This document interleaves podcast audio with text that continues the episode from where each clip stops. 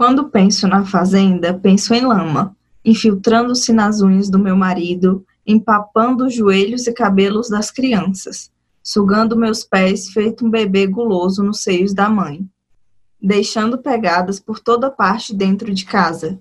Não havia meio de derrotar a lama, ela cobria tudo. Eu sonhava em tons de lama. Quando chovia, o que era frequente, o quintal se transformava num sopão grosso, a casa flutuando nele feito uma torrada mole. Nos dias de tempestade, o rio subia e engolia a única ponte que dava acesso ao resto do mundo. O mundo da luz elétrica, das ruas asfaltadas, das camisas sempre limpas. Quando o rio subia, era o mundo de um lado e nós do outro.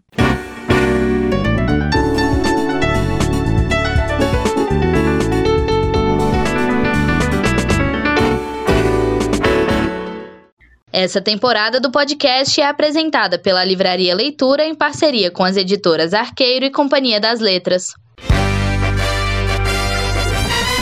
Cine Aspectos, um podcast que te ajuda a ter um novo olhar sobre o cinema.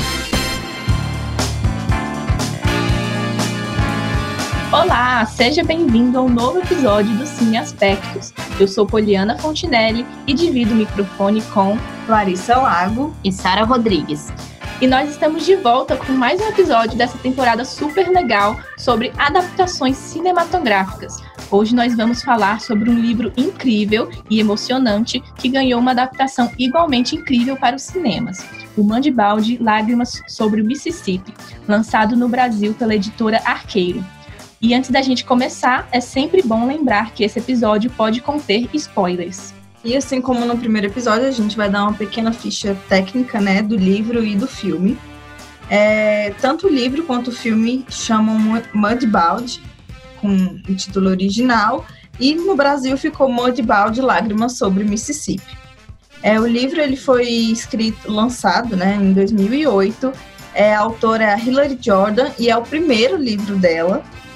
E a sinopse é curta, porém muito direta ao ponto um amor proibido, uma traição terrível, uma agressão selvagem, um romance de força impressionante que nos faz mergulhar nas contradições do Mississippi pós Segunda Guerra Mundial. Ele foi lançado no Brasil em 2018, quase junto aí com o filme, e como a gente já disse, foi pela editora Arqueiro. Já o filme, ele chegou aqui né, no Brasil em fevereiro de 2018 é, ele é dirigido pela Dee Reese, que também assina o roteiro, junto com Virgil Williams. É, os estúdios responsáveis são o Elevate Films e Jule Films, que levaram para o cinema, e depois o cinema, quem, fiquei, quem ficou responsável pela distribuição foi a Netflix, mas ela não, a Netflix Brasil não tem ele aqui, infelizmente. E a sinopse do filme é a seguinte: a tímida Laura acredita ter tirado a sorte grande quando encontra Henry McCallum, um homem um pouco bruto, mas interessado nela. Logo após o casamento, a família se muda para uma fazenda no chuvoso delta do rio Mississippi. Enquanto Laura enfrenta dificuldades para se adaptar à vida rural, ela é confrontada com a família negra, os Jackson, responsáveis por ajudar no trabalho pesado com o plantio e a colheita. Duas posições muito distintas se desenham na família, Enquanto o pai idoso de Henry, o Papi McCallum, luta para manter os privilégios dos brancos no terreno, o irmão de Henry, o Jamie McCallum, desenvolve uma boa amizade com o filho dos caseiros, o Ronson Jackson, pelo fato de ambos compartilharem traumas da guerra. Um violento conflito de etnias, gêneros e classes sociais marca a convivência entre os McCallum e os Jacksons.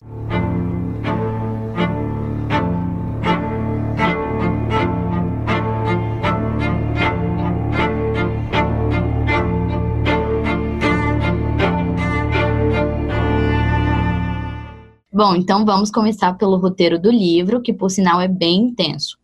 A história é contada por meio de narração de diferentes personagens. Cada capítulo é contado por um personagem: Jamie, Laura, Ronsel, Henry, Florence e Rap. Mas o protagonismo, em maioria, é da Laura, até porque ela aparece mais vezes.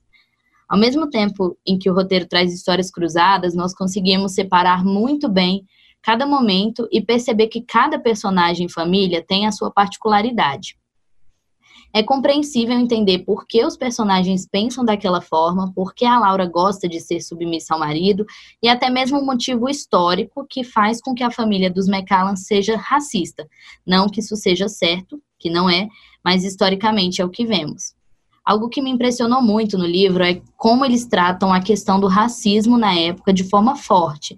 É algo que eu senti uma diferença grande no filme, como se estivessem tentando colocar um filtro em cima disso. Não é que não haja racismo no filme, mas no livro as palavras usadas são muito mais bruscas e intensas. Eu vou fazer a leitura de dois diálogos para exemplificar. O primeiro é o diálogo do filme e o segundo é do livro. What is it? It's a slave's grave. How do you know that? Shot in the head. Must have been a runaway. Uh, that settles it. Settles what? I ain't burying my father in no slave's grave. Nothing he would have hated more. No diálogo do filme, é assim. Abrimos a cova de um escravo. Como você sabe? Pelo tiro na nuca. Deve ser um fujão. Então está resolvido. O que está resolvido? Não vou enterrar meu pai na cova de um escravo. Nada o deixaria mais irritado. Já no diálogo do livro, está assim: Não podemos enterrar nosso pai na cova de um crioulo. Para ele, nada no mundo seria pior que isso. Agora me ajude a sair deste buraco, declarou Henry, estendendo a mão imunda. Pode ser o esqueleto de alguém que fugiu da cadeia, um branco. O que podemos perceber é que, na versão do filme, usar a palavra escravo e dizer que nada o deixaria mais irritado não denota um tipo de preconceito. Poderia ser, inclusive, uma chateação por existirem escravos e isso ser algo cruel. Mas não é isso. Além disso, o diálogo no livro vai muito além e ele dá um nome ao preconceito. Diz que não há nada que fosse pior para o pai que ser enterrado na cova de um crioulo. E o irmão continua insinuando que estava tudo bem enterrar o pai na cova do esqueleto de um branco que fugiu da cadeia. Ou seja, seria melhor ter o pai na cova de um criminoso que de um crioulo, como chamaram. O preconceito é algo constante durante o livro, e prefiro deixar que você leia e sinta a intensidade em vez de jogar todos os diálogos por aqui. O roteiro nos traz uma amizade que sofre muitos preconceitos e romances proibidos, tudo isso consegue ser traduzido de forma muito fiel ao livro. Mesmo sendo uma adaptação, acredito que roteiro e direção do filme tenham conseguido traduzir de forma exemplar. Para quem lê, isso é uma grande sorte. É geralmente difícil que os filmes sigam a mesma linha dos livros. Mas é claro que, como toda adaptação, é natural notarmos algumas diferenças entre os dois.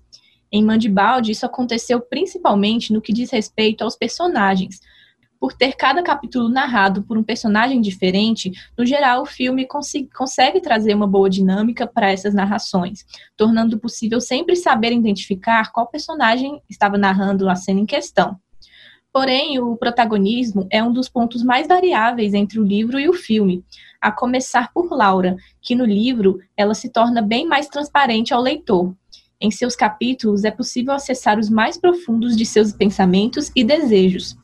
De uma forma ou de outra, Laura também sempre está envolvida nos principais acontecimentos da história, e isso acaba fazendo com que a personagem tenha um protagonismo maior no livro, tendo diversos momentos aí narrativos em seu ponto de vista. Já no filme, ainda que importante, essa presença dela é bem mais amena.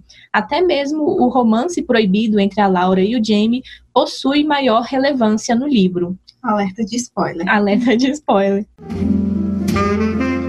Jamie saw in a different way. And when his eyes were on me, I felt like I was no longer invisible. Por outro lado, quem ganha um destaque maior no filme do que no livro é o Ansel Jackson, mas isso não significa que no livro ele também não tenha um protagonismo. Muito pelo contrário, né? Pois o acontecimento mais importante de Mandibaldi envolve o Ronzel e é desencadeado principalmente por fatos que envolvem o personagem. Essa diferença de protagonismo que falamos, então, ela pode ser percebida pelo fato do filme ter dado um desfecho mais esperançoso para ele. E outra personagem muito interessante para análise é a Florence, a matriarca da família Jackson, interpretada pela Mary J. Blige no filme. E a presença da personagem no livro é completamente mais forte, tanto em questão de participação na história, quanto pela sua linguagem. Nos capítulos narrados pela Florence, nós somos apresentados a uma mulher de personalidade marcante, de grandes crenças e ideais, e o mais importante, a forma que ela se expressa e se comunica. E no filme, nem metade desse perfil é expressado, o que é uma pena. No, I don't have favorites. I love them all equally. Every mother does.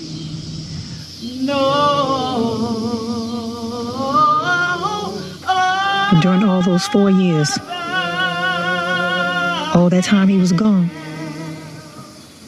I only prayed for him. God will forgive me. E tão intensa quanto a história do livro é a direção de arte do filme, que também é de tirar o fôlego.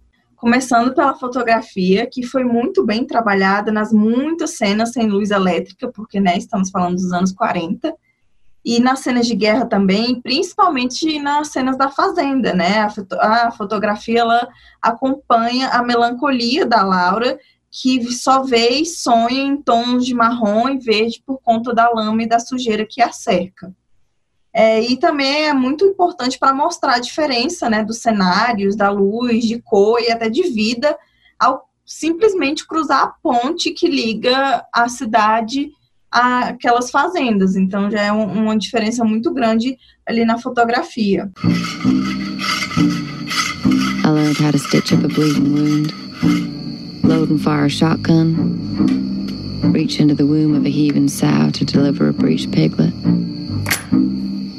My hands did these things, but I was never easy in my mind. E a diretora de fotografia, Rachel Morrison, é a pessoa responsável por esse trabalho excepcional, que foi mais reconhecido ainda depois que ela se tornou a primeira mulher a concorrer na categoria de melhor fotografia no Oscar. Sim, a premiação que foi criada em 1929 só teve uma mulher concorrendo nessa categoria em 2018. E além da Rachel, a gente também precisa destacar o trabalho do Michael T. Boyd no figurino dos personagens. Eles podem parecer super simples, né? Porque, como eu falei, o filme se passa nos anos 40 e um local sem luxo nenhum. E, mas eles dizem muito sobre cada personagem, como, por exemplo, o macacão do rap, quando ele usa para trabalhar, entre aspas, estou fazendo aspas, e as roupas que eles usam para ir para a igreja também. Então, assim, são pedaços de roupa ali que contam a história de cada um também. E por fim, a gente também vai exaltar o trabalho da Nora Takacs e do Arthur John Ward como diretores de arte do filme. É, eles com certeza fizeram muitas pesquisas e pensaram em cada detalhe para que a estética do filme fosse tão intensa quanto a história e acompanhasse tão bem a história também. E agora nós vamos para a parte das curiosidades express sobre o Mandibaldi. No Oscar de 2018, a cantora, compositora, produtora musical e uma das atrizes do filme, a Mary J. Blige, se tornou a primeira mulher, mulher negra a concorrer em duas categorias na mesma edição. As indicações foram a melhor atriz coadjuvante e melhor canção original por Mighty River, música interpretada e composta por Blige, que é uma das pontos altos do filme. É maravilhosa. É maravilhosa aquela cena que tem a música e você se emociona. Já, emociona, já se emociona o filme inteiro, mas ali é um ponto alto. Invisible, no color lines. It's time we put our, put our, put our differences aside. E a outra curiosidade express é outra indicação do filme na premiação também, que foi para melhor roteiro adaptado. A Dee Reese, diretora e roteirista do filme, se tornou a primeira mulher negra a ser indicada na categoria. Então, nada mais justo, uma história tão importante, ser responsável por criar novos momentos históricos em uma premiação que a gente já sabe sempre foi tão predominada por brancos. E chegamos ao fim de mais um episódio. Nós esperamos que vocês tenham gostado de analisar e refletir junto com a gente sobre uma história tão necessária como o Mudbound. São através dessas narrativas que lembramos de uma das nossas maiores missões aqui na Terra, a do amor, a de se colocar no lugar do outro, independente da sua raça, cor ou gênero.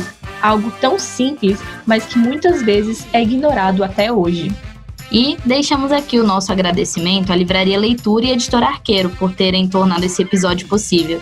Se você quiser comprar o livro Mudbound, entre no site www.leitura.com.br ou encontre a loja mais próxima de você. Já o filme você pode encontrar para aluguel ou compra na Apple ou Google Play. Esse foi o segundo episódio da temporada de adaptações cinematográficas. Se você ainda não escutou o primeiro, corre lá que vale muito a pena, nós te prometemos. E continuem nos acompanhando nas nossas redes sociais, arroba Cineaspectos e aqui no podcast. Muito obrigada! E como a Laura no livro, terminamos com isso. Com, com amor. amor.